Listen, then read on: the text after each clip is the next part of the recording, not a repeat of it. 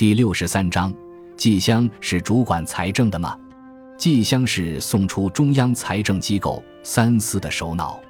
宋代三司沿自五代，五代时期天下不稳，税法混乱。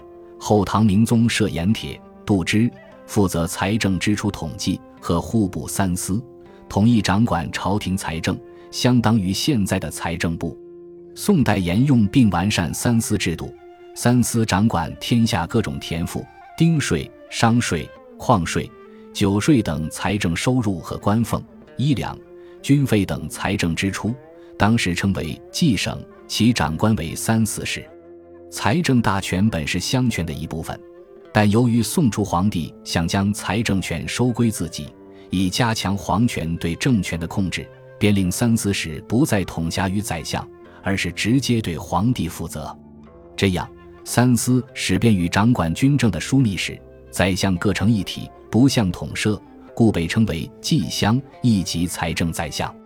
但后来三司的权力逐渐扩大，职权涉及原来的兵护工、礼吏等各部事务，并且时间一久，这个机构本身也变得臃肿而效率低下。三司开始成为宋朝行政机器上的一个不和谐部件。王安石变法时，曾试图分拆三司。但未能成功，只是将三司部分职权转移到其他部门。后来元丰改制，三司侵夺其他部门的职权，才被重新归还各部。三司使改任户部尚书，虽仍管理财政，但已成为宰相直接下属。就职权和地位而言，已远远当不得纪相的称号了。